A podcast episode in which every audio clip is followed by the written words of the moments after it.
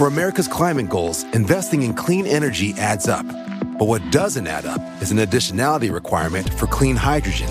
Additionality would put an unnecessary and inequitable burden on domestic clean hydrogen producers and have serious consequences for America. America needs clean hydrogen, but an additionality requirement just doesn't add up. Get the facts at cleanhydrogentoday.org. Paid for by the Fuel Cell and Hydrogen Energy Association. How powerful is Cox Internet? So powerful that one day, your daughter will be able to simulate a soccer match against some of the world's best players right from your backyard. Get gig speeds powered by fiber from Cox. It's internet built for tomorrow, today. Internet delivered through Cox's hybrid fiber coax network. Speeds vary and are not guaranteed. Cox terms and other restrictions apply.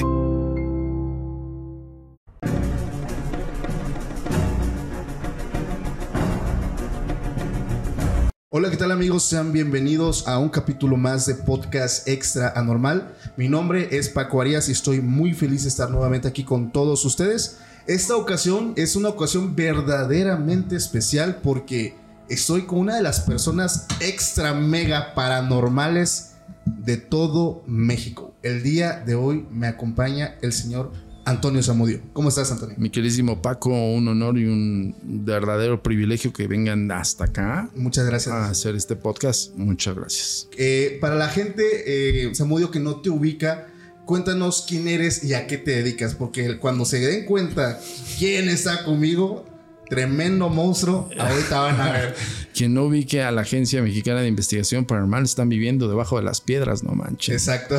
Bueno, este, efectivamente, yo soy un investigador, ya tengo 27 años en el área, soy el presidente fundador de la Agencia Mexicana de Investigación Paranormal y este, somos el primer organismo de investigación, clasificación y evidencia de los fenómenos.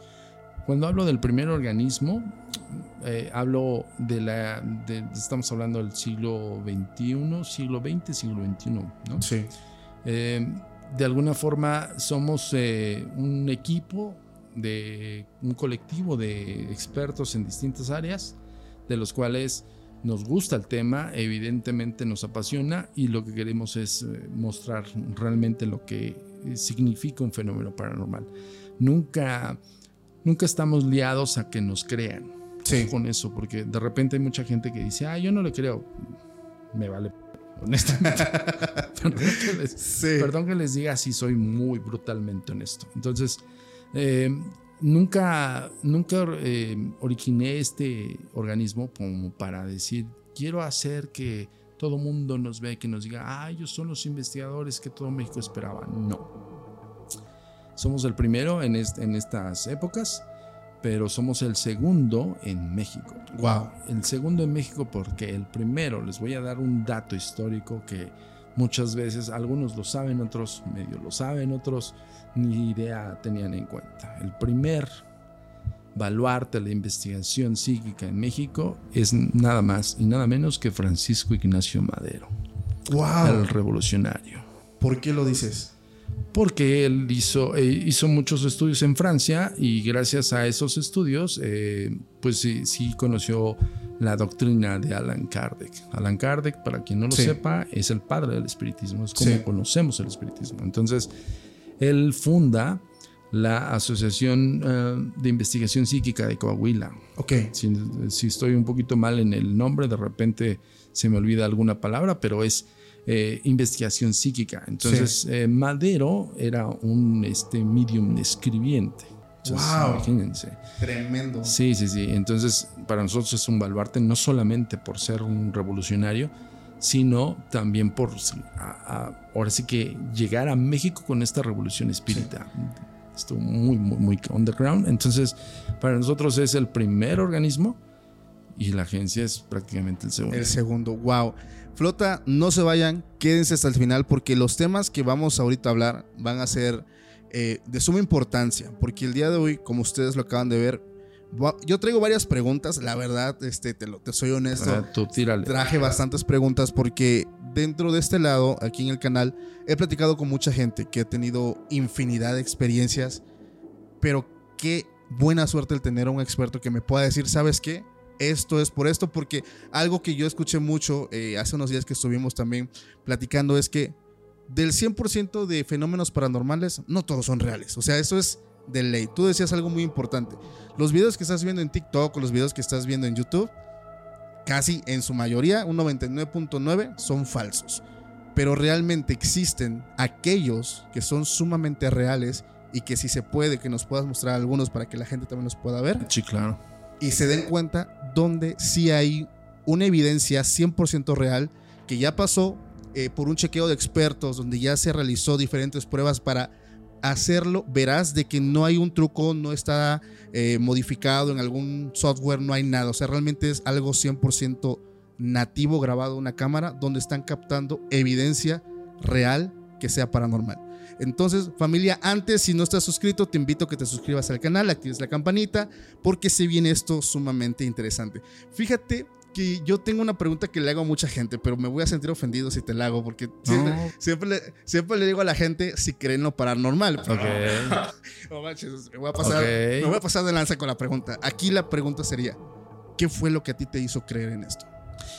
Es que te voy a, te voy a dar un discernimiento ahí. Este, el fenómeno paranormal, para que toda la gente lo sepa, no es creencia. Ojo con eso, ¿eh? Fíjense cómo te lo estoy diciendo, ¿eh? Ok es que me suceda algo y diga, creo que me sucedió algo, porque al momento de, la propia dialéctica decir creo es que estoy suponiendo, hay una especulación. Sí. Sin embargo, cuando nosotros tenemos un organismo que empezamos a realizar eh, metodología, empezamos a aplicar ciertas hipótesis y bueno, todo el contexto profundo de una investigación donde involucra la investigación científica, es cuando llegas al punto de comprobación. Sí. Entonces no es creencia. Es un hecho. Ya es un hecho. Exacto. Entonces, este, por eso siempre les digo, la investigación paranormal no es creencia, es investigación.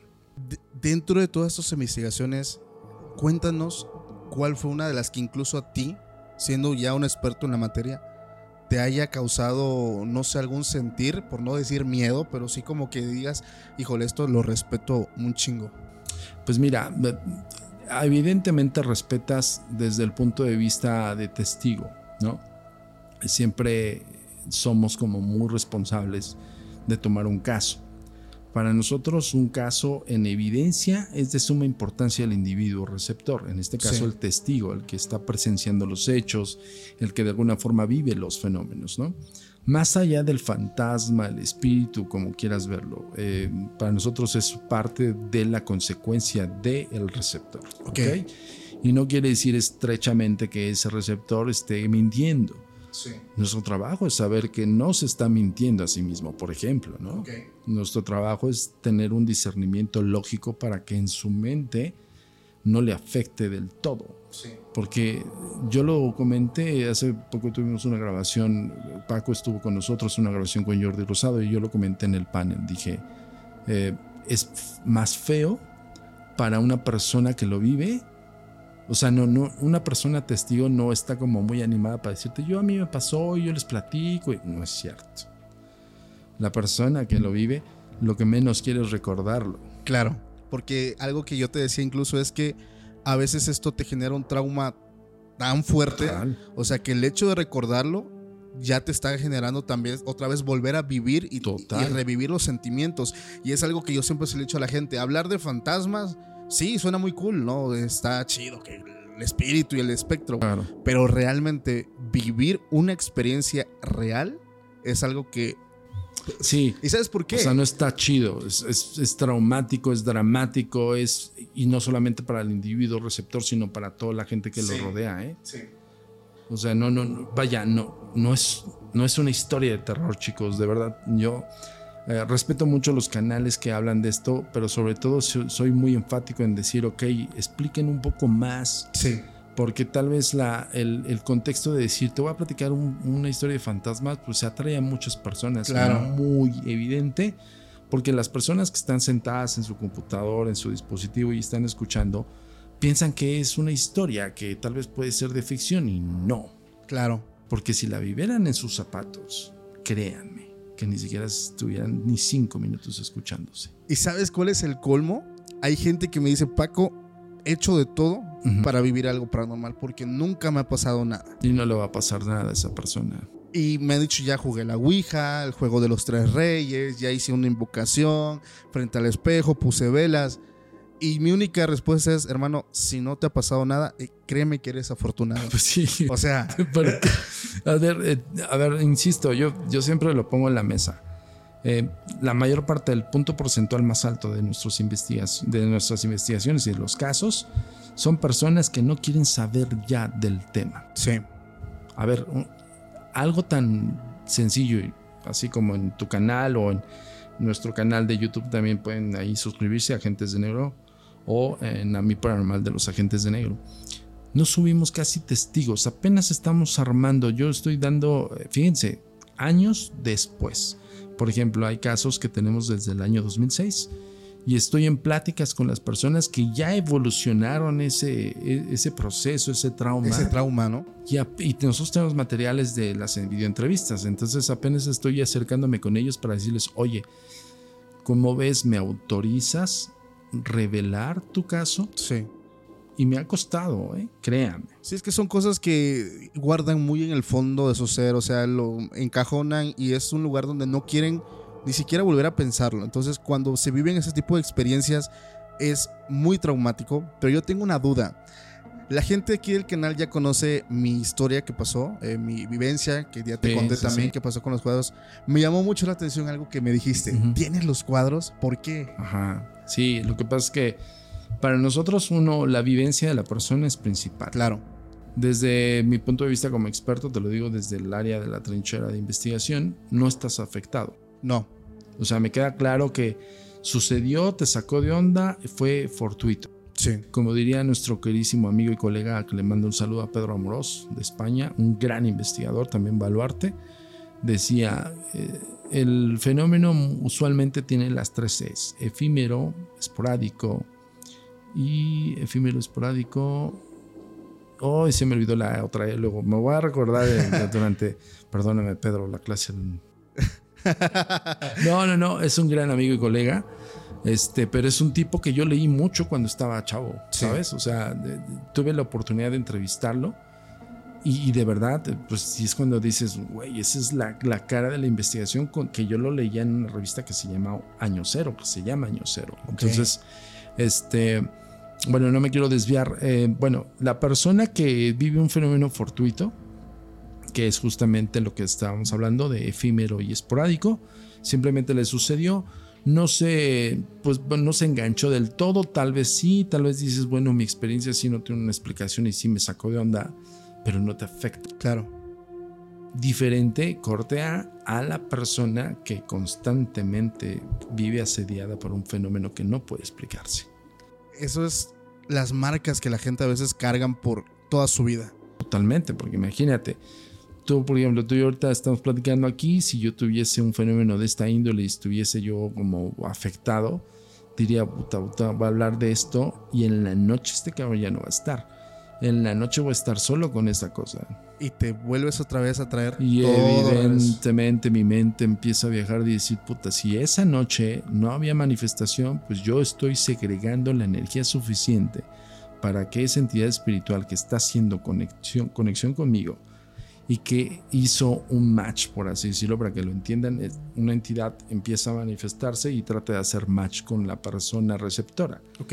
Si la persona receptora simplemente no lo pela, se va. Sí. Así yo le he dicho banalmente. ¿Cómo puedes evitar esto? No lo peles, punto. Pero si hay, hay casos, como, como los videos que te voy a, a hacer llegar para que los muestres aquí, que es el poltergeist de la Narvarte, que son como consecutivos día tras día, noche tras noche, y son tan contundentes como el movimiento de objetos sin razón aparente, esa persona pues, no tiene otra cosa más que decir, Perch, ¿qué es esto? ¿No? ¿Qué le recomiendas a la gente que, que está viviendo? Porque mucha gente me ha escrito y aprovecho el espacio para decirle, yo no soy experto para decirles, haz esto, haz aquello, porque créeme que mucha gente que sí ve el contenido y lo sigue, me mandan relatos donde actualmente incluso en el título del correo me ponen ayuda, por favor. Entonces, les soy honesto, yo no soy experto, yo no puedo decirles haz esto porque realmente yo soy una persona más que le gusta hablar del tema, que le apasiona este tema, pero no soy ningún experto. Pero tú que lo eres, ¿qué le puedes recomendar a alguien que está viviendo eh, un acoso paranormal? Puedo llamarlo así. Sí, sí, sí, se denomina como acoso. Bueno, eh, principalmente en el caso de nosotros, cuando se acercan con la agencia, nosotros tenemos que realizar un sondeo, una indagación propiamente y, muy abiertamente de los fenómenos, de todos. Entonces es una plática, es una plática, una dialéctica profunda del fenómeno que esa persona está viviendo. Sí para empezar y entender nosotros por dónde tenemos que hacer la asesoría, por dónde podemos apoyar o en qué sentido a nivel psicológico, psiquiátrico, podemos explicarlo. Entonces, esto de ayuda, necesito esto, eso no ayuda en nada, ni te va a ayudar a ti, ni nada. Yo, eh, como consejo y para el canal de, YouTube de, de, Paco y para nuestro inbox es, no me dice nada ayuda. Claro, prefiero que me digas, oye, yo tengo esto en mi casa, me pasa a tales horas de la noche, o sea, bien descriptivo, como dicen hoy los chavos, el contexto, pues en eso. Pues eso de contexto tienes que decirlo. Sí. ¿Por qué? Porque no sabes si él tiene el tiempo de verlo, si yo tengo el tiempo de leerlo y pueden pasar meses. Si hay una persona que de, plano dice, ya no puedo más, como nos ha tocado los casos, nosotros tenemos nuestro, nuestros números WhatsApp al público, ¿sabes? O sea, esa persona que sí necesita la ayuda. Porque, ojo, hay muchos allá afuera que quieren como ver a ver qué onda. Sí, sí, sí, sí. Aprovechan sí, sí, la ocasión. El clásico, güey, que dice, yo viví un fenómeno. Brother, neta, o sea, te lo digo así. Si lo vivieras, ni siquiera estuvieras hablándolo. Claro. Ni en un chat. Entonces, este, es clásico decir, yo quiero, porque quiero sondear o quiero, no sé, igual hay, hay gente allá afuera que luego dice, no te creo, ¿no? Está bien, no me creas. no, no vamos a dejar de investigar por eso, ¿no? Entonces, este, pero les digo de antemano, una persona real que tiene un fenómeno, lo que menos quiere es exponerse en un chat público. Ahí ya con eso los debatí.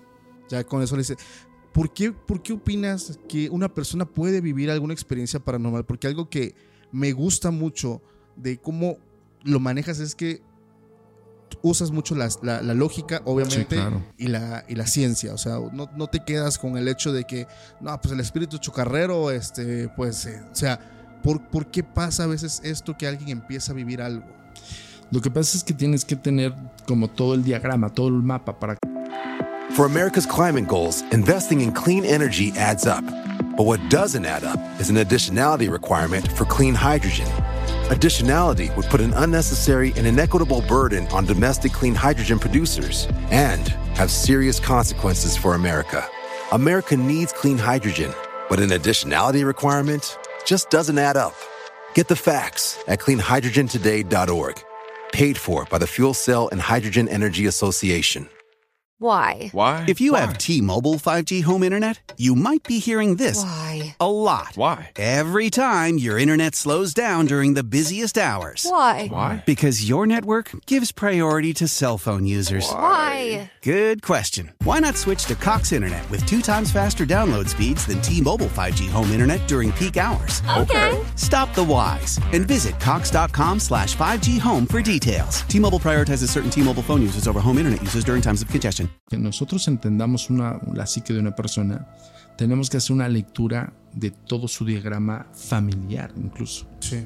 O sea, no solamente tu testimonial es importante, sino si tú se lo platicaste a tu mamá, a tu papá, a tu pareja, a tus amigos, anyway, esas personas tienen que platicarnos exactamente qué, qué es lo que tú les platicaste. Y hay específicamente preguntas que yo realizo. Ojo, en mi caso, yo eh, estudié por academia psicología. Entonces, este, una base estructural de la parapsicología es la psicología convencional, chicos. Si no pasas por esta ciencia, no eres parapsicólogo, ¿no? Entonces, no entiendes cómo puedes hacer una dialéctica con alguien que está siendo tal vez atormentado por sus propios terrores nocturnos, por ejemplo. O puede estar simplemente vivió un fenómeno efímero, esporádico, ¿no? Y fortuito, ¿no? Porque se me olvidó la otra E, pero yo le puse la F de fortuito. O sea que es instantáneo, pues Sí. que no tienes una explicación y pasó tu vida y normal. Pero hay gente que se engancha en ello, ¿no? Sí, por ejemplo, sí, hay gente que dice, puta, ya no puedo pasar por el pasillo. Chin, apago la luz y ya no puedo dormir con la luz apagada, ¿no? Pues porque evidentemente hay algo que pasa en tu psique. Tu psiquis o psique, para que me entiendan todas las personas, es la psicología que tenemos todos. Sí. Tu psicología y mi psicología, la de él. Ok. Este, pues es lo mismo que pasa cuando ves una película de terror. Que te llegas también como a sugestionar. Totalmente. Eso Sí. se llama autosugestión o simplemente te gustó. Claro. O sea, ese tipo de procesos químicos en tu cerebro cuando tú estás viendo una película de terror, tú la estás viendo por voluntad. Nadie Claro. te está obligando a ir. te gusta. exacto. Y si te gusta a ti el rush, el, el- el- el estrés, ¿no? Eh, Evidentemente gozas esa película, aunque te dé miedo. Claro. Seguramente trabaja en un call center si le gusta. ¿no? Por ejemplo. Y ese, ese, esa sensación de miedo es agradable para las personas. Sí. Tal es el caso de las propias personas que van al tour insólito, por ejemplo. O sea, al tour insólito no vas a que te espantes, vas a que analices, pero les gusta ese Claro. tipo de sensaciones. Esas personas suelen tener enganches muy efímeros, ¿no? Ok. O sea, por ejemplo, llegas a tu casa después de la película de terror y la sueñas. O sueñas un acontecimiento específico o una escena específica. Bueno, Sí. ¿Qué sucede con esos conceptos? Es cerebral, aplicación total y absolutamente psicológica. ¿Por qué? Porque al final del día el cerebro te dice, ok, gozamos viendo la película, te gusta que te estén con- correteando con un cuchillo, pues vamos a soñar que te correteen con un cuchillo, cabrón. Sí, sí, sí. Yo tengo una duda que me hace en ese momento Espérame, pensar. pero, pero antes de entrar para que no quede al aire.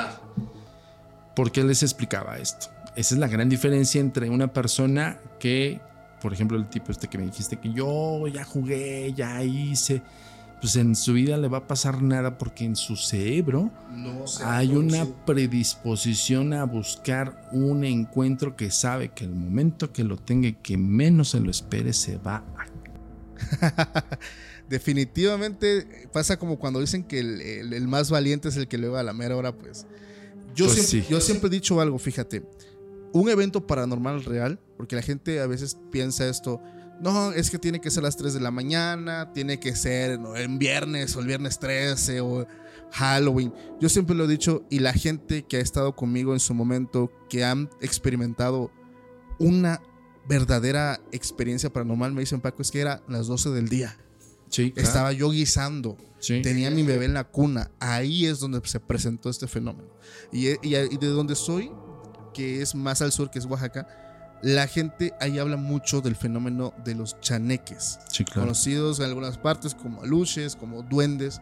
Es una parte, fíjate que donde ya me di cuenta que es muy común Ujú. que se roben a los niños. Tengo familia Ok. y, y tengo este conocidos que han estado con nosotros en el podcast que les han robado a sus hijos, fíjate, o sea, ¿cómo explicas eso?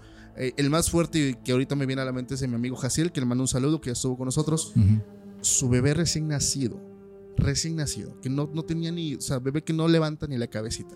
Ajá. En menos de 30 segundos desaparece de la cuna Ok. estando en una casa, siendo las 12 del día. Empiezan a buscar por todos lados. La niña no está. La niña no está, llega él, se espanta, la puerta cerrada, la cuna no estaba nada. Un desastre, pensando lo peor. Buscando, ¿sabes dónde estaba la bebé? Abajo de la cuna. O sea, abajo, con todo y almohadita. O sea, estaba en esta posición. Sí, la acomodaron, pues. Dice Paco, en ese momento mi esposa, yo no tenemos ni pinche idea Mm. cómo una bebé atravesó la cuna con todo y almohada y estuvo ahí, incluso no se despertó. Claro. Entonces, dice, mi- lo que la familia dijo enseguida, hay que bautizar a la niña, hay que bautizar a la niña. Ya, ya. Pero, ¿cómo, ¿cómo es que pasa este fenómeno? A ver, de primera mano, también ojo, eh, eh, pues no, no voy a hablar de, de esas asociaciones, pero los, los delincuentes ocupan también las clásicas leyendas, ¿eh? Ok, O sea, es decir, mm, por ejemplo, la gente que se pierde en el bosque, principalmente Sí. protección civil, la montada y todos tienen que hacer la búsqueda y el barrido hasta encontrar a esas personas. Pero hay quien por ahí dice, Se lo llevó el bosque los espíritus del bosque. Bueno, Sí. ojo, ¿eh? Porque pueden estar escondidos, o puede ser una pantalla de un, de un organismo, de una organización de delincuencia, de delincuencia, que esté sustrayendo a los turistas. Claro. Y pues les funciona este tema de que no, es la bruja, es el. bueno, pues sí, ojo con eso. Sí. Se descarta primero esto. En el caso que me planteas, encontraron afortunadamente a la niña. ¿eh? Sí. O sea, a ver, nosotros hemos investigado tres casos de registro de brujas nahuales en México, ¿no? Por ejemplo. Ok. Eso Es- me interesa bastante porque es algo que le encanta aquí a la. Sí. Hablar de nahuales, puta, les, les encanta. Bueno, eh, en uno de los casos más representativos de nosotros es la bruja nahual de Peñalobos, en, eh, y donde hay un registro en el Estado de México, en, en- en- en el poblado de Giloxingo, que, que no data de ayer, cabrón. O sea, te estoy hablando de cinco generaciones atrás, wow. Incluso un poco más atrás, donde se habla de incluso de la época de la conquista. Sí. Fíjense, ¿eh? ¿Por qué nosotros tenemos esta información? Porque no nos vamos nada más con el tema de que, ok, aquí hay brujas que se roban a los niños. Sí. Por eso hice la acotación. Eh, hay utensilios de rituales en ciertas zonas específicas de Peña de Lobos, de las peñas, como es eh, debido a un, un lugar que es conocido ahí, y el centro ceremonial Otomí, ejemplo. Entonces te empieza a arrojar como variantes, no solamente de que, de que se roben a los niños, sí hay una investigación profunda en la época medieval, principalmente en Europa, donde las mujeres, se, no, solamente mujeres, había hombres también, Sí. se hacían un- un reuniones que hoy por hoy se conocen como quelarres, de los cuales eran como fechas en específicas, en específico, perdón. Y esas fechas tributaban, tributaban, ofrendaban algo. Y usualmente, y no lo digo yo, está en el martillo de las brujas, está en otros textos muy antiguos, donde las mujeres sacrificaban niños. Claro. ¿no? Bueno, y eran un, un tributo directo a ese dios pagano llamado Baphomet, diablo, demonio, como ustedes quieran llamarlo. Eso existía en la época del siglo XVI, siglo XVII. O sea, no, no estamos hablando de algo que suelen contar, no, sí hay datos Sí pasó. Corte a Giloxingo, decimos, ok, brujas en México, híjole, pues sí hay ahí en el mercado de Sonora, ¿no? o, o- o muchas ya en TikTok, ¿no? Ya, ya muchas son brujas. Que ¿no? te unes al en vivo y te leen el futuro. sí, me, me he topado Pero, con. pero quiero marcar una diferencia, Paco. Una cosa es la bruja guanabí, perdón, y si piso callos, pues lo siento. Una cosa es ser la bruja guanabí. Yo te tiro el locus pocus, ¿no? Es yo le llamo así el locus pocus. ¿no? Sí. Y, la, y otra es la bruja, una criatura de la noche. Fíjense cómo lo estoy diciendo, no lo dije mal, criatura de la noche. ¿Por qué? Porque se crea per se en, en vivo. ¿Qué quiere decir esto? Que es una persona que por medio de rituales y por medio de muchos es conocido como el paganismo, no está confundido con el Wicca, ojo, no tiene nada que ver con el Wicca, Estaba pensando, de hecho, precisamente en las Wiccas. Sí, bueno, tiene, tiene su trasfondo, pero eso es una religión. No, no, no, Lo que les hablo es de las verdaderas hijas de. que sí había. Ok. O sea, no solo. Yo, yo entiendo perfectamente el concepto histórico de los puritanos en aquel entonces. Sí. Eh, y de la religión misógina también. No lo puedo sa- pasar por alto. Pero ojo, una cosa es la pantalla de lo que te estoy hablando. La leyenda de tal. Y otra cosa es la realidad. O sea, sí había quelarres, sí. Sí había Sí. brujas que eran siniestras y raptaban niños y sacrificaban niños, también. Y sí había esta conexión o esta comunión con el dios pagano, diablo o demonio, lo que sea, en tributo a. Sí. ¿Qué les ofrendaban? Evidentemente niños. Sí. Entonces, este, cuando tú ti- tienes un caso, en el caso de la agencia, pues nos vamos a nivel histórico, hermano. Como ya te estoy mencionando. O sea, Revisan todo el expediente. todo, todo el background. A ver, Sí. ok, ¿por qué la zona de Giloxingo? ¿Qué, qué, qué tendría que ver? ¿Qué tiene de especial Giloxingo? Sí. Y sobre todo la reserva de Peña de Lobos. Bueno, la reserva de Peña de Lobos hace un vórtice electromagnético, fíjate. Ok. Que es Peña de Lobos, las peñas, eh, las peñas, así le llaman las peñas, que son unas rocas ahí. y el centro ceremonial otomí. Hacen una triangulación y lo que está dentro del triángulo es, es el campo electromagnético, Donde sucede todo lo. donde está lo más underground. Y todo quien sea investigador va a reconocer que el concepto de electromagnetismo está muy ligado con las energías en absoluto. ¿Tú consideras que estas, ya no voy a decir la palabra, le acabas de dar exactamente el concepto, estas criaturas de la noche al día de hoy existan? Tenemos registro. Sí. O sea, yo te hablo de una investigación, esto pasó en 2004. 2004. 2004 cuando nos enteramos. Ok. Dos- 2006 regresamos, 2008 regresamos, 2011 regresamos, 2015, 2016, 2000, apenas 2021 también regresamos. Pero ¿qué fue lo que pasó ahí? O sea, van, la ubican o, o platican con la gente que estuvo afectada. Todo un contexto muy profundo, hermano, que la verdad es que no nos alcanzaría el tiempo para platicarlo todo. Sí. Te, te voy a dar como el resumen, Ok. el contexto general, sintetizado, muy sintetizado. Ok. Estoy hablando de, de los inicios, o sea, Hiloxingo. Estamos hablando del vórtice magnético que se hace ahí. Y Sí. una noche especial que hacen aquelarres en esa zona. Ok. Rinden tributo a Valpurgis. ¿Tú sabes quién es Valpurgis? Quiero creer que es el nombre de algún ángel caído. ¿Algún demonio? No. No. Falso. No. está, es- está bien porque le estoy haciendo una- un cuestionamiento. No, Valpurgis es, es como, una, como una deidad, un dios pagano Ok. Cuando hablo de paganismo, no estoy hablando del Wicca estrechamente, sino estamos hablando de un espíritu de la naturaleza que es malo. Y, y Valpurgis puede representarse como mujer, como hombre, como lo que sea. Valpurgis es una esencia que se alimenta de niños. Ok. ¿Y sabes qué fecha es? Eh, ¿Octubre? 30 de abril. Abril. Uy, ya. Ah, o sea, mucha gente luego de repente dice, este, Día del Niño, Día del Niño, Día del Niño. Hay mucho, hay, hay muchísima controversia en que el Día del Niño la fundó un este, expresidente mexicano. No recuerdo quién, la verdad. Pero viene mucho más atrás. Sí. Nos estamos hablando del 30 de abril, es el tributo a Valpurgis. Se alimenta de niños y pues sí, la festividad 30 de abril, Día del Niño, hace que el adulto esté supervisando a los niños. Ok, es, o sea, es que ese contexto oscuro me acaba de impresionar. O sea, realmente nunca lo imaginé de, de precisamente del 30 de abril, que es un día muy representativo, al menos aquí en México, que es...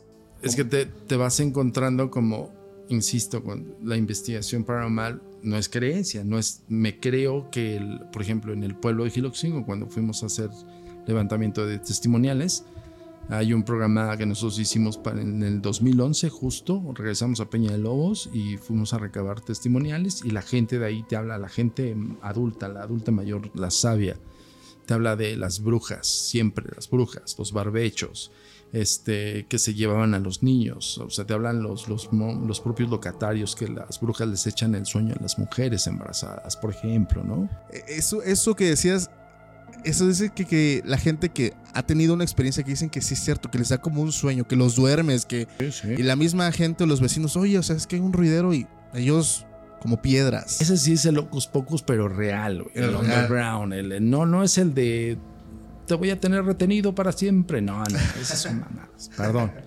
Lo, lo que les estoy hablando es de, de- de grandes hechiceras. Estoy hablando de criaturas nocturnas que con el paso de los rituales y el paso de estos em, tributos, a ellas les otorgan misterios y los misterios es cómo hacer un- una pócima, cómo hacer un- por medio de las hierbas, por Un medio de, y aparte los, los, los grimorios, los Sí. grandes grimorios que ellas tienen como para este, hacer que una mujer embarazada pierda el conocimiento en el sueño y pueda sustraer a la criatura. Eso es posible. Totalmente. O sea, sí pasó. E- Eso fue lo que pasó cuando... A ver, cuando nosotros llegamos a Giloxingo, Ajá, es que ya no nos, nos desviamos. justo por eso es lo que te estoy diciendo. Cuando llegamos a Giloxingo, el antecedente en años pasados Ajá. era ese. Ok. Y no un caso, ¿eh? como 20, 20, 30 casos. O sea, esas mujeres despertaban. despertaban y encontraban o no encontraban a la, a la criatura o la encontraban amoratada. O sea, decían, eh, los del pueblo luego nos decían, es que la- la- les chupan la- el alma, les chupan el, el alma, no decían Sí, la sangre, el El alma. Y al momento de succionar el alma, el niño amanece amoratado, principalmente del mentón a la nariz. O Sí. sea, la, la bruja literal, toda su boca aquí. Así están muertos. O sea, es que ese es el punto donde entra Sí. el asunto de marcar la diferencia entre qué sí es una ficción y qué es una realidad, qué es una leyenda, un oído a voces, Sí.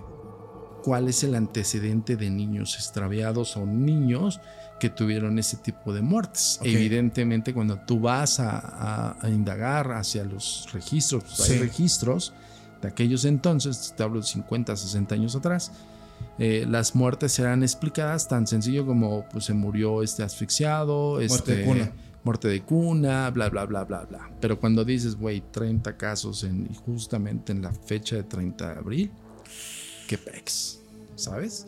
Esa es la labor del investigador. Entonces, al final del día, este, aunque la gente haya dicho, no, pues tu bebé se murió por For America's climate goals, investing in clean energy adds up. But what doesn't add up is an additionality requirement for clean hydrogen. Additionality would put an unnecessary and inequitable burden on domestic clean hydrogen producers and have serious consequences for America.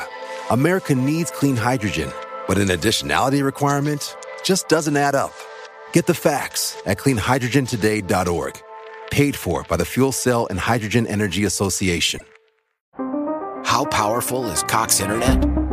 So powerful that one day, your daughter will be able to simulate a soccer match against some of the world's best players right from your backyard. Get gig speeds powered by fiber from Cox. It's internet built for tomorrow, today. Internet delivered through Cox's hybrid fiber coax network. Speeds vary and are not guaranteed. Cox terms and other restrictions apply. muerte de cuna. Para nosotros sí pudo haber sido causante. Una causal, ojo, no estamos aseverando en un inicio. De, yo lo que te puedo decir, esta investigación tiene 2004 a la fecha. Ya va para 20 años. O sea, está O tremendísimo. sea, si me explico, Sí, ves sí, el contexto del por qué a veces hay personas, nosotros encontramos una superviviente de esa época Así lo hay. Que este, pues superviviente en el sentido que le pasó eso a su hijo y cuando hablamos con ella nos confirmó que, que ella vio la bruja Nahual. ¿Cómo la describe? O sea, porque ese es un enigma. Aquí la gente siempre nos guiamos siempre por suposiciones, por leyendas, por creencias. Pero una realmente superviviente o sobreviviente. Pues mira, superviviente porque la vio. Sí. Y vio, y vio como en la cuna de su hijo estaba postrada una especie de sombra. Decía ella una sombra muy enorme. Estamos hablando de 50, 60 años atrás, a partir del 2006. Ojo, 2006, 50 años, 60 atrás.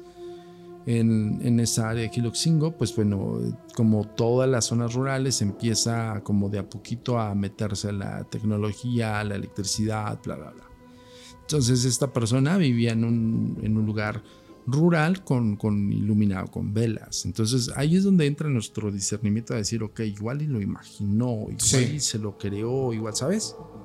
Por eso insisto que nosotros no le, o sea, no es de que no le creamos, es que somos Sí. como más objetivos. Sí, o sea, se van a lo, a lo, a lo tangible, a lo, Sí, claro. al hecho. Porque, ok, ahí empieza la retórica con mis expertos. De hecho, nosotros tenemos dos expertos eh, psiquiatras excelentísimos. Y es cuando hacemos este, esta exploración o averiguación por medio de las entrevistas. Ellos están presentes cuando es presencial o cuando nosotros ahorita que hacemos videollamadas, ellos ven toda la entrevista con el testigo y ellos hacen una valo- valoración psiquiátrica. Fíjate. ¿eh? Ok, está impresionante porque algo que me acaba de quedar claro, digo, en la parte del sur del país, pueblos donde electricidad todavía pues no hay. Ajá. Yo he escuchado y me han contado infinidad de, de experiencias como la que tú describes, este, que son lugares donde realmente son muy alejados. De hecho, mi mamá le pasó una de esas, eh, siendo maestra, la gente ya conoce la, la vivencia. las brujas a los adultos no le temen, sino no quieren enfrentarse. Ok. Este, le, le rehuyen, pero un niño no, un niño les atrae. Sí, es que O sea, un niño es, es tributo, es energía, es pureza todo. es todo. Todo, todo. Entonces sí suena bien loco y sí, perdón, principalmente está en el género mujer. Las brujas, por eso no estamos diciendo los brujos, son brujas. Sí. Mujeres. Bueno, eh, para darte un poco, vamos a dejarlo al aire porque les digo, la investigación es tan extensa, o sea, con decirles que nosotros llegamos hasta eh, la construcción del centro ceremonial de Otomí. Entrevistamos a varios chamanes de ahí, en- entrevistamos a muchísima gente del pueblo, la gente que vive a los alrededores, los barbechos y todo esto, y todos te narran de brujas. Brujas y brujas y brujas aquí, brujas allá, brujas. Entonces, como siempre decimos, hace como perro, se ve como perro y ladra como perro. Claro, definitivamente. ¿Estás de acuerdo que no puedes decir, puta, no, pues todavía le dudo? Ojo, después de mucho trabajo y mucha labor de discernimiento científico, porque también puede pasar lo que te acabo de explicar. Sí. Un cúmulo de mito en la voz de alguien, en la oratoria de las leyendas, y de ahí dicen, ah, pues se pierden porque son las brujas. No, hay que averiguar. A ver, autoridades también averigüen. Sí, o sea, no lo dejen como que. Sí, no, no, no, no, no, no. Por eso también nuestra agencia luego hay veces tiene, tiene conexiones con, con el gobierno, ¿no? Sí, y, sí.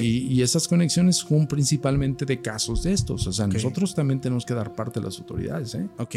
Entonces, sí. ¿Cómo ustedes manejan, o cómo, sobre todo, cómo tú manejas? Digo, ahorita hablamos de las criaturas de la noche con los nahuales. O sea, ¿viene siendo lo mismo o es, digamos, que un rango todavía más? Ahí está lo interesantísimo del caso de la bruja Nahual. Por eso le pusimos la bruja Nahual de Peña de Lobos. Es así se llama el caso. El expediente es eso. Ok.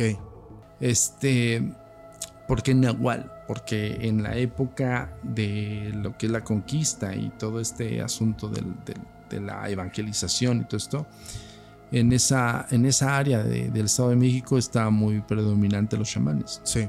Chamanes reales. No, no el güey que te vende hongos. Chamanes reales, ¿no? Entonces, estos cuates pues tienen la tradición oral, la tradición este, ritualista de, de muchos, muchas eh, generaciones atrás. Sí. Y también te cuentan de cuando llegan los españoles, llegan con su evangelización, pero algunos españoles llegan también con el contexto brujeril, por ejemplo. Ok. ¿no? Entonces dicen, llega la mezcolanza no solamente del evangelio, sino Sí. llega también la mezcolanza del paganismo, hablándose de, de este diablo, Baphomet y Sí. cosas, que era otra versión en, el- en la lengua originaria, Sí. ¿no? Era otro concepto, aunque sí tienen su equilibrio entre el bien y el mal. Ok. Bueno, cuando tú escuchas hablar a esa gente sabia, por eso insisto, nuestros datos son específicamente de personas que ya trascendieron, pero que afortunadamente tenemos todos los testimoniales de esas personas, muchos hablados así como con- contigo, pero no grabados, porque hay personas que te decían, no, no, esto yo te lo, te lo doy a ti, Sí, pero no. quiero que lo difundas, ¿no? Sí. Ok. Como otros que sí tenemos, tenemos una biblioteca muy extensa de testigos del caso de la bruja Nahual y te hablan acerca de que eh, en las peñas, debajo de lo que es, eh, tú subes por medio de, como, como si fuera un- este, ah, como escalando, por así Ajá. y abajo hay unas cuevas. Y en las cuevas se encontraron vestigios de figuras de como bestias, pero humanoides, Ok. que son vestigios originales, o sea, son, son de aquellos entonces de las etnias de esa época, y te hablo, si son 50, 60 años atrás, todavía más atrás, Sí, sí, sí. estoy hablando de la conquista, Sí. entonces casi 500 años. Y en esas, en esas figurillas se ven los, le llaman ellos los chamanes, así le llaman y no fue Netflix el primero porque no fue así. A pesar que es mi empresa, ¿no? Este, les llaman diableros, Diableros. diableros. El diablero no es el contexto de un brujo que maneja exactamente solamente demonios, sino es un, es un güey que por sus atributos y misterios eh, mágicos y, y, bueno, rituales muy, muy portentosos puede transmutarse en un animal. Ese es un diablero. Pero también existen los chamanes, chamanes también nahuales. Es que también en este concepto hay buenos y malos. Sí. El diablero usualmente es el que hace fechorías.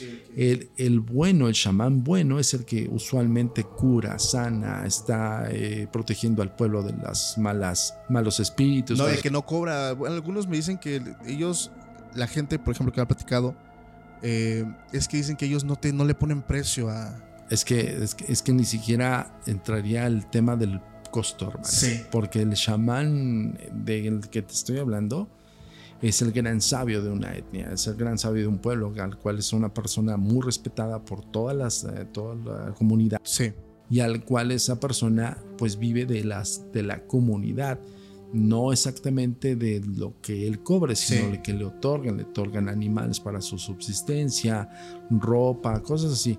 Pero en, en intercambio el chamán pues procura al pueblo no Sí, la protección. exacto que los llevan que llevan a los niños porque tienen espanto que llevan a los niños porque les duele el estómago incluso eh, te hablo de, de estos eh, grandes herbolarios. O sea, yo no, yo no estoy hablando de locus pocus ni nada de esos güeyes, ¿no?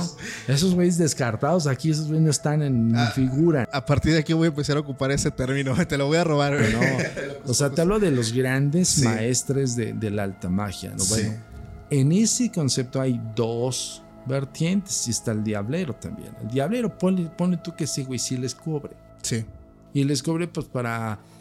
Quiero que se le mueran los animales al vecino porque me cae gordo. Pasan ese tipo de cosas, ¿no? O este, quiero que, no sé, que no prospere sus tierras, por ejemplo. sí, Entonces, estoy hablando de no una prosperidad en sí de la riqueza de la persona, sino de sus propios cultivos, que es prácticamente su subsistencia. claro.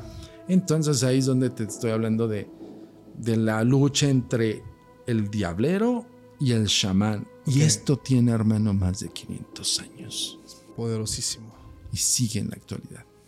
Ah, esa no te lo esperabas. No, está, está, está muy interesante. La verdad es que, ¿dónde o normalmente en qué partes o en qué zonas podemos encontrar este tipo de personas? Porque de que las hay, están. A ver, te voy a dar, te voy a dar otro contexto de, de una de las tantas veces que regresamos aquí a Luxingo y a la zona de Peña de Lobos. A mí me tocó vivir una experiencia que cuando la platico siempre se, se me enchina la piel y me emociona mucho porque tuve la oportunidad de verlo yo con mis ojos. Ok. De repente nosotros llegamos ciertos días justo antes de la fecha del 30 de abril. Ojo, fíjense por qué, Antes. por qué dura tanto una investigación. Porque si nada más tienes una sola fecha al año para poder receptar un montón de evidencia, pues te toca ir por año, hermano. Sí. O sea, no, por mucho que tú quieras decir, yo me quiero quedar seis meses, pues sí, güey, te tienes que esperar hasta el 30 de abril del próximo año. Para poder. Sí, Claro, o sea. Exacto. Sí, sí, sí. Bueno, ya les di un tip, 30 de abril es la fecha específica para recabar información de Peña de Lobos. Pero bueno, más allá de este contexto, de esas, eh, de esas maneras que íbamos nosotros a buscar más información, yo quería buscar un chamán, ¿no? Siempre busqué el diablero también, porque Ok. quería entrevistar al diablero. Y ellos, te- ellos, los mismos chamanes, te decían, no, el diablero es peligroso, el diablero, el diablero te puede matar. Y yo, "Ah, pues, ¿cómo? Pues a balazos o cómo. Dice, no, no, no, en forma animal. Ok. Y yo, a ver, ¿cómo? En forma animal. Ojo, estás hablando, yo, yo les digo en mi persona, yo Sí. soy una persona y conoce Paco y soy enfáticamente escéptico y súper objetivo. Sí, o sea, no es de los que es- digamos que esto es paranormal, no, o sea, es una persona que tiene que darle muchas vueltas al asunto Sí, para no, no. decir esto es así, porque ya te lo comprobé de mil y un formas, o sea, sí, o sea, no es de los que pasa el gato negro y no. Sí, ese no es como a la primera digo, ay, sí, sí, no, no, no, no, no. O sea, le busco toda la, Claro. todas las derivantes. Bueno, entonces yo dije, pues necesito buscar un diablero o un chamán, ¿no? Yo ya había hecho tres viajes de en tres años. Y me dice el chamán, uno de ellos, que sí lo entrevisté, me dice, va a haber una ceremonia en el centro ceremonial Otomi. Este, vente el próximo año y vente antes para que luego se encontrara tal vez tú uno que otro te va a dar te va a dar información. Sí, un diablero. No, un, Un este, chamán. un chamán. Ok. Porque ellos te dicen, no, los diableros los encuentras adentrante, adentrándose al bosque Samudio, pero ¿sabes qué? Bajo tu responsabilidad. O no vayas solo. Sí. Y hay veces, hay algo que, esto no lo he contado en ningún otra, otro podcast, amigo. Tú vas a tener el honor de... Gracias, amigo, gracias. Perdón, pero no, no es presunción, pero nunca lo había dicho del caso de, de Peña 2. En aquellos entonces, cuando yo iba consecutivamente, de repente me decían, ¿o qué quieres ir? Próximo año. Y, y- y en uno de esos años llegó un colectivo como de seis chamanes. Y me dicen, ahora sí vamos a buscar tu diablero. te digo una cosa, es más, nos cotorreo, aquí tengo un, un, un báculo que me regalaron. Va. Ellos me lo regalaron este. Wow. Ellos entraron, ah sí, perdón, eh. Sí, sí, no te preocupes. Bueno, ellos entraron con, llegaron con, con su indumentaria Sí. ritual. Este, había muchos personajes que yo se los puedo describir como muchos de barbas muy largas. Yo no tenía esta barba, tenía este, barba de candado y este y llegaban varios y con, con bá- báculos de este estilo. Sí, sí, sí. Más este, con más cosas, ¿no? A mí el que me lo preparó fue uno de esos chamanes y me dijo, te tienes que proteger, pero no, no, no, te, no te va a proteger tu coraza de no creencia. Sí. Fíjate, ¿eh? Ah, la vida. ya Así te- me decían, Sí, ¿no? sí, sí. Tu coraza de, de escepticismo, esa, esa vale gorro aquí, se murió. Porque en el bosque tú estás en, tu- en su terreno. Sí. Definitivamente.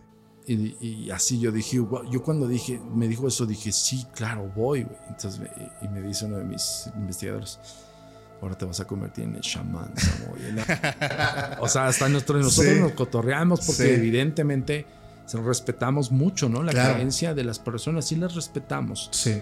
pero pues no, no, no, no las adjudicamos. Ok, bueno, me dieron este, fuimos a caminar al bosque en la noche, recabamos alguna información, recabamos ciertas situaciones extrañas que están en, el- en los archivos. Este, voy a dejar aquí. bueno, este para que ustedes lo, lo vean, luego, luego haces un paneo de- del, del Sí. cráneo, es un cráneo de lince este. Ok. Entonces, este, ay, güey. No te preocupes. Está impresionante, fíjate que eh, he visto de esos cuando hacen la famosa misa negra en, en Catemaco. Veo a- luego hay imágenes de personas chamanes que también tienen unos, como tú lo dices, más elaborados. Tienen Sí, no, no, no. O sea, unas digo, cosas. Digo, a mí me lo, me lo hicieron ellos como diciendo, pues, güey, que se lleve algo, ¿no? Por lo menos, ¿no? O sea, como diciendo, pues, bueno, no, no demeritando, porque digo, Claro. le lo hicimos para ti. Claro, para o sea, que- estás justamente para ti. O sea, es- Exacto. Es, especial. Entonces yo, yo al final del día, yo como investigador, pues sí me empapo de eso porque es, es muy retributorio de parte de, de esas personas y estoy muy agradecido con esos chamanes si me están viendo. Gracias. Porque independientemente que yo no haya visto específicamente algo que yo esperaba a nivel psique, o sea, mi nivel psique es puta, un, un hombre bestia. Sí. ¿Cómo será, cabrón? ¿no? Entonces, este, la verdad es que ahí me, me entraba el fervor y la emoción de seguir investigando. Y yo, créeme, ruidito y me volteaba y metía Sí. cámaras, ¿sabes? O Sí, sea, sí, sí. sí íbamos con equipo en mano y todo el asunto. Bueno, en, esa es una anécdota que queda en stand-by porque tiene toda su historia cuando fuimos a adentrarnos al bosque profundo de, de Peña de Lobos. Pero bueno, corte A, voy otro año, no, no encontré como lo que yo quisiera y yo seguía de intenso. A ver, necesito saber y hablar con un, porque son, solamente tengo la, la oratoria Claro. tengo nada más el, el testimonial de ellos. Me dieron un bastón ritual, está padre, digo. O sea, sí, pero. Sí, pero no. pues, sí, yo como investigador digo, quiero más. Sí, o sea, ¿no? quiero información. O sea, me estás, me estás enseñando figuras de, de hombres, de, de hombres con cabezas de coyotes, ¿no? Sí. Porque así están hechas las figuras, bípedos, incluso medio simiescos a veces. O sea, dices, bueno, que tengo como varios elementos, pero no tengo nada. Yo como investigador así soy. Sí, sí, Bueno, Entonces, en uno de esos años me dice, vamos a hacer una ceremonia especial, quiero que vengas. Hay que, este, hay que llegar días antes, te hospedas acá y así, asado, perfecto. Nos hospedamos siempre en, en- en las cabañas de Peña de Lobos, altamente recomendable. No está, este, para que no se friquen y no es de que estén alrededor de, de- de la cabaña de la reserva. Sí. Estoy hablando porque la referencia es Peña de Lobos Ok. pero no están en las cabañas donde rentan. Vayan fin de semana, son hermosísimas. Bueno, total que este llegué uno de esos días, que fue un viernes, me parece, si no me recuerdo, viernes o jueves. Bueno, ahí vamos, ya se veíamos el camino, la vereda, lo que tú quieras. Y en eso yo veo en, en uno de los pinos, porque hay mucho pino allá, en uno de los pinos, una persona así, cabrón. Persona cuando vamos adentrándonos al lugar de- del centro ceremonial. Y le digo a uno de mis investigadores, oye, ¿estás- estoy viendo bien, es un, es un güey en un pino. Y se queda viendo, a ver, espérame, y saca la, saca la cámara fotográfica Sí. y empieza a hacer el zoom. zoom. Sí, güey, es un, es un güey. Sí. Digo, pero ¿en dónde está? ¿Está en un pino? ¿En dónde está? No, se ve como un pedestal, me dijo. Ajá. Digo, ah, ha de ser como un. Ah, pues sí, cierto. Nos dijeron que esa ceremonia es, ha de ser como, como los voladores de Sí, Papantla, sí, algo sí. así, ¿no? A mí se me ocurrió algo así. Ah, pues está padre, le digo, pues hay que apurarnos, güey, pues está padre, ¿no? Sí. Nos vamos a perder, por lo menos lo grabamos y órale, y ahí fuimos, ¿no? Bueno. El güey traía cámara fotográfica reflex, no como las Sí. de ahora, ¿eh? La reflex antigüita. Ok. Bueno, la de. Sí, no la de tarjeta, la de rollo, casi, A casi. la vida. Sí, pues estamos hablando de muchos años atrás. Sí, sí, sí, sí, Entonces, 2006, 2007. Bueno. Y aparte, aunque hubiese, no teníamos la capacidad monetaria para comprar una. Bueno, en ese entonces no. Total que este, traemos cámara al final del día. Sí, pues eso es lo importante. La mejor cámara que tienes para detectar un fenómeno es la cámara que tienes en la mano, señor. Punto. Bueno, entonces ahí vamos, cabrón. Y le digo al güey, ¿sabes que No hay que perdernos esta ceremonia porque me gusta la idea de que grabemos todo el contexto de ellos Sí. como, como un sincretismo, ¿no? Va, suma el caso, suma. Listo. Vamos avanzando y vamos viendo cómo se, nos vamos acercando y se, ya estoy viendo al tipo este, no en un pedestal, güey, estaba en el árbol. Y estaba haciendo esto. Había aire, cabrón. Porque tú veías el pino así, cabrón. Y ese güey, puta, así, nada más así, cabrón. Y decía, no más, ¿cómo se sostiene? ¿De dónde, cabrón? Sí. Yo me quedé pasmado viéndolo porque ya teníamos una distancia como un poco más de 12 metros, pero se veía bien, ¿no? Veía la, la dimensión del tipo ese como una indumentaria tipo chamán y en el árbol, cabrón. Pero lo más impresionante del asunto, Paco, fue cuando se escuchó un halcón. Y el halcón era un halcón, una aguililla de Harris. En México hay, hay dos especies principales, incluso uno de ellos es utilizado por, por el- la sedena, Sí. que es la aguililla de Harris y el, y el símbolo patrio es el águila real. Sí. Los cadetes usualmente traen aguililla de Harris. Entonces la- es como una águila más pequeña. Bueno, entonces empezó a surcar. En me- en- en- estaba el cuate este aquí y el águila empezó a hacer estos círculos. Lo rodeó, lo empezó a. Y, y graz- bueno, le llamo yo grazneado porque tiene su, su nombre, pero es- le hacen así como, ¿no? Los, los halcones.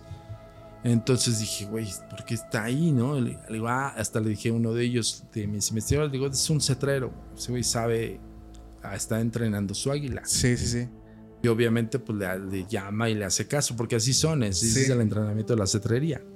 Les digo porque yo sé de cetrería, yo tuve la afición de cetrería hace muchos años. Bueno, entonces le digo, güey, pues está en su rollo de águila. Bueno, ya, ¿no? Sí. Pasa y seguimos ahí como embobados y me dice, no, no mames, escucha. Y ahora ve la boca de él. Y yo, pues no la veo, le digo, a ver, cámara. Zoom. Y cuando él abría la boca y hacía como el... Era el, el halcón. Bueno, no solo eso, cabrón. Yo dije, nah, pues se lo de tener súper entrenado. Fíjate. O sea, siempre o sea, buscando. el- Nuestra mente Sí. siempre está en explicación Sí. lógica coherente. Sí. Cuando me quedé frío como él, es cuando él empieza a agitar sus brazos así y el halcón hace lo mismo. Güey, mira, no es mamada. A la bestia. Pero tú lo ves en perspectiva y de repente hasta nos hicimos para atrás y dije, no, espérame, ¿cómo? A ver, espérame, tiene coordinación Con el animal. con el animal, güey. Bueno, estamos los dos embobados. Llega el, el que nos estaba esperando. Puedo- estoy omitiendo nombres, pero Sí. no puedo revelarlo. Y me dice, justo estás viendo la vinculación con el animal.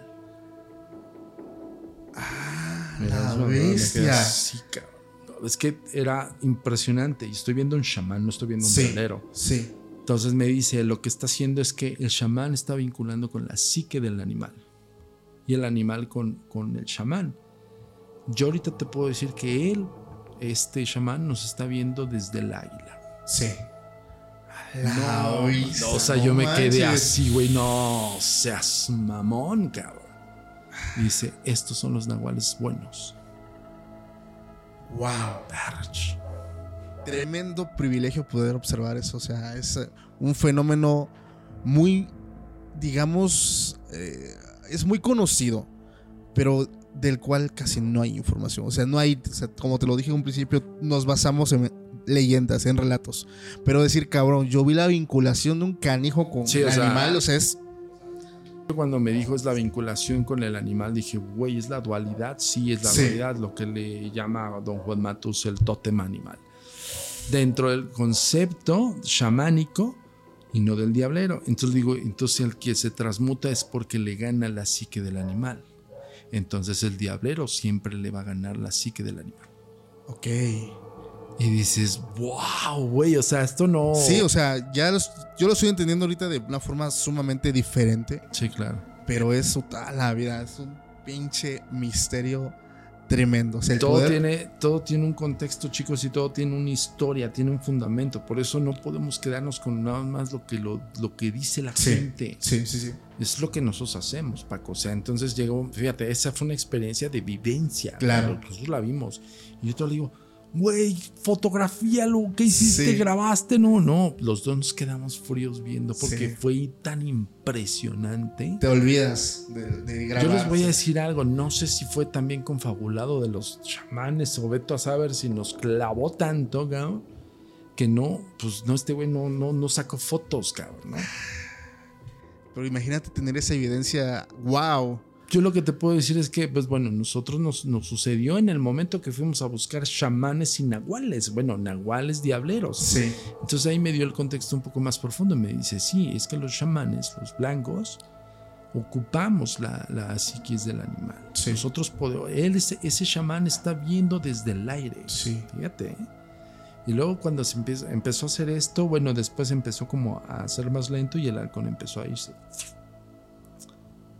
Y se bajó el, el, el chamán. El chamán se, no sé en qué rama se paró, no sé, estaba descalzo. cabrón. Impresionante, impresionante. Entonces dices, güey, que, que- imagínate el poder de la mente de estos cuates, cabrón. es que es un nivel de conciencia Puta, güey.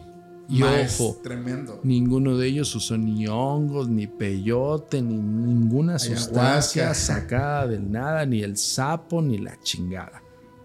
Simple y sencillamente su psiquis. El poder de su mente. El poder de la mente. Wow. Es que aquí- es cuando ya hablamos realmente de la de los verdaderos fenómenos eh, extranormales, vamos a ponerle, pero vistos desde el ángulo, ¿cómo, cómo lo llamarías? Vistos desde el ángulo. Yo, desde mi punto de vista como investigador, Como y- investigador. y explorador, güey, porque nosotros íbamos cada, cada año, ¿no? Entonces, Sí. o sea, yo buscaba como más información. Este caso lo van a poder ver en el canal de YouTube que nosotros tenemos, Agentes de Negro y a mí Paranormal de los Agentes de Negro o Agencia Mexicana de Investigación Paranormal. Es un chingo de información, amigo. O sea, se va a llevar mínimo 10 capítulos este, esta investigación. Wow. Y deja de eso, tenemos bastón ritual, no solo este. Sí. Nosotros recabamos el bastón ritual de la bruja Nahual.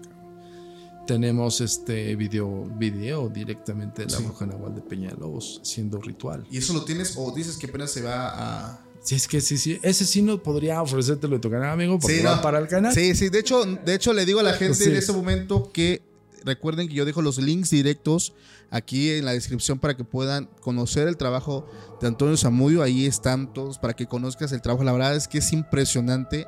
El, el nivel de profesionalismo, una, que maneja. Dos, el equipo paranormal o el equipo de investigadores que ellos eh, se adentran demasiado. Ya ustedes están viendo el tipo de persona, o sea, una persona que, como ustedes no lo dicen, que ve el gato negro y es la bruja. O sea, realmente entrar en esos terrenos es buscar realmente el fenómeno. Sí, claro. Irnos sobre el fenómeno y Sí, sí, sí. las variantes que rodean el fenómeno. ¿Por qué está aquí?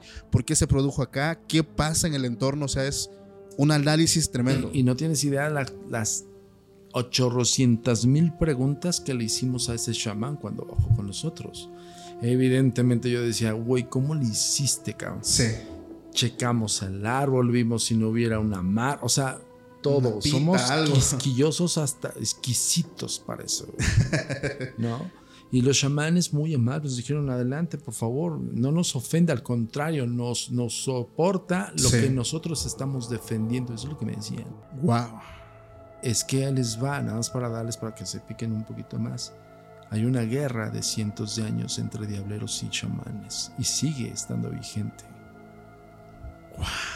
Imagínate, o sea, cuando te dicen eso dices, "Puf". O sea, explota todo en tu en mi Claro. cabeza porque pues, dije de, de un de una testimonial de todo lo que Sí. Wow. Imagínate, digo, el, el hecho en este momento entiendo perfectamente, digo, lo entendí en ese momento, pero ahorita me queda clarísimo el por qué te dijeron, ni se te ocurre ir a buscar uno. Sí, no, no, O sea, no. ni güey, se te no, ocurre. No, te va a destrozar. A mí me dijeron, a ver, un, un diablero transmutado en animal, tal cual como me dijeron los, los chamanes, es el animal. Te va a despedazar. O sea, no, no, no, no. No está en ningún momento su psique es de humano. Sí, no hay No conciencia. tiene una conciencia, no tiene un, justo esto, me voy a detener porque este lo voy a dañar de más. No. Si te ataca un diablero, me decían, con el top ten de un coyote, agárrate, porque estás hablando de un coyote del peso del humano. Estás hablando del comportamiento del coyote como si estuviera rabioso y hambriento. Estás hablando de que va a usar sus garras. Yo decía, ¿tiene garras? No, sus- son sus dedos, cabrón. Sus Pero- dedos. pero el poderío que le da el diablero a la psiquis del animal es bestia. Sí. Y nos todos nos, todos nos dijimos, nos vimos a, la- a las caras los investigadores y dijimos, el hombre lobo. sí, Sí, o o sea, sea, nos pasó sí, por la mente, créame. claro. O sea, nos tengo, una, tengo un gran colega y amigo que le mando un saludo, que, que dijo, no, güey, o sea, un crinos, no, no mames. No, no, ponle tú con un crinos. Quien no sepa qué es un crinos, que sepa juegos de rol, vaya a buscar qué es un crinos. Y es un hombre bestia. Sí. O sea, digo, no, no un crinos, güey, pero te está diciendo el chamán que en humanos, tal vez no estás viendo al animal. Sí. Me cayeron la boca. Pero eso va para el episodio que les voy a mostrar. ¡Wow! Tremendísimo. Está cabrón, Está no, neta, cabrosísimo. está cabrón. Oye, ¿y nunca te dijeron el secreto para poder enfrentar a uno de esos No, no, nosotros seres humanos comunes, ni nosotros como investigadores, hermano. Sí. No.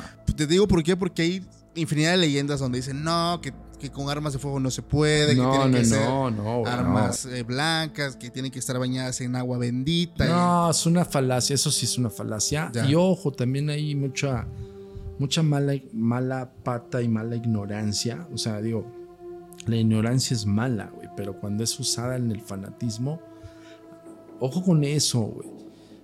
Hay mucha gente de pueblo muy ignorante, perdón que les diga, pero sí hay mucha gente muy ignorante que se va con el, con el mito y ahí está apedreando a una señora adulta mayor, por ejemplo. Ah, la vida.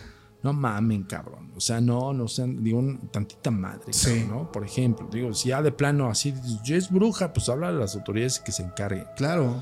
No hagan justicia por su propia mano. Dos, eh, los animales no tienen nada que ver, ¿eh? Sí. Tienen un contexto totalmente distinto, güey. Y eso, y eso lo dices porque cómo me he topado con que agarran esas lechuzas. Oh, esa- Ah, esa- está a donde iba. cantidad de videos ahí donde, ay, tenemos una bruja, está el pobre animalito sufriendo. Pura puta gente ignorante, No, perdón, sí, pero, es que pero sí da coraje, cabrón, porque dices, no, cabrón, a ver, espérate. A ver, y ojo, esta comunidad que les hablo tienen una pizca de ignorancia, nada, güey. O sea, los chamanes que te estoy hablando son chamanes eruditos en el tema. Sí, cabrón. son maestros sabios. Son personas, sabios, sí. cabrón. Sí, no, no se van con la finta con esas tonterías. Sí, claro. Bueno, ojo con eso para todo tu público.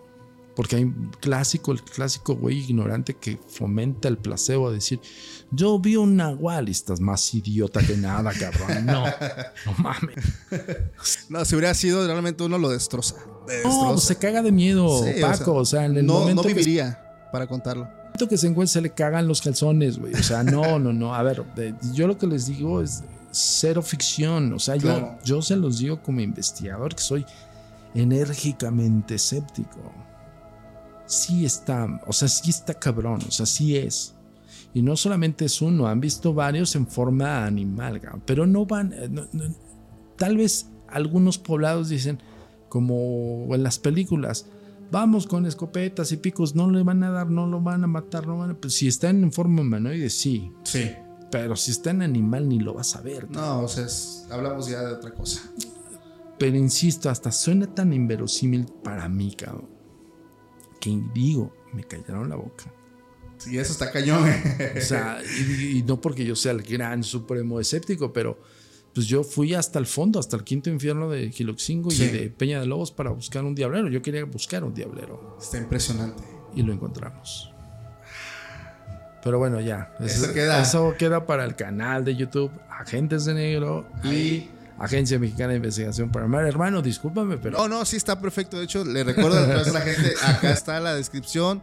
Todos los links para que ya no tengas que ir a buscar nada, ya te vayas directamente al canal, porque la verdad es que el contenido que generas es, Gracias. está, está bastante padre, es muy interesante, yo lo respeto muchísimo Gracias. y la neta me, me gusta bastante porque yo soy un fanático, yo soy un fanático, yo como lo dije en su momento, hoy estoy con el maestro porque yo me, yo me considero un fanático nada más, apasionado del tema, escucho, cuento relatos, pero realmente, este, Samudio, muchísimas gracias por, No, por la oportunidad, por prestarnos aquí también el, el lugar para poder hacer real pues esta entrevista y pues para toda la gente que le gustó ya tiene las redes sociales y gracias a todos los que se quedaron hasta el final nos vemos en la próxima y pues muchísimas gracias No, hombre, gracias. Es su casa de ustedes. Buenísima onda. Síganlo. La verdad es que está haciendo muy buen trabajo y sobre todo que seas analítico, hermano. Sí. Esa es la única recomendación que te doy. ok Informa, cabrón.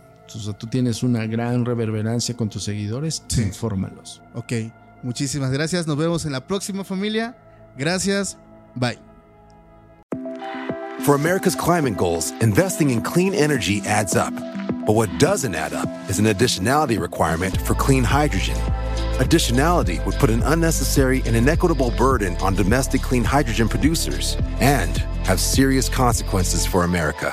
America needs clean hydrogen, but an additionality requirement just doesn't add up. Get the facts at cleanhydrogentoday.org. Paid for by the Fuel Cell and Hydrogen Energy Association. Why? Why? If you have T-Mobile 5G home internet, you might be hearing this Why? a lot. Why? Every time your internet slows down during the busiest hours. Why? Why? Because your network gives priority to cell phone users. Why? Good question. Why not switch to Cox Internet with two times faster download speeds than T-Mobile 5G home internet during peak hours? Okay. Stop the whys and visit cox.com slash 5G home for details. T-Mobile prioritizes certain T-Mobile phone users over home internet users during times of congestion.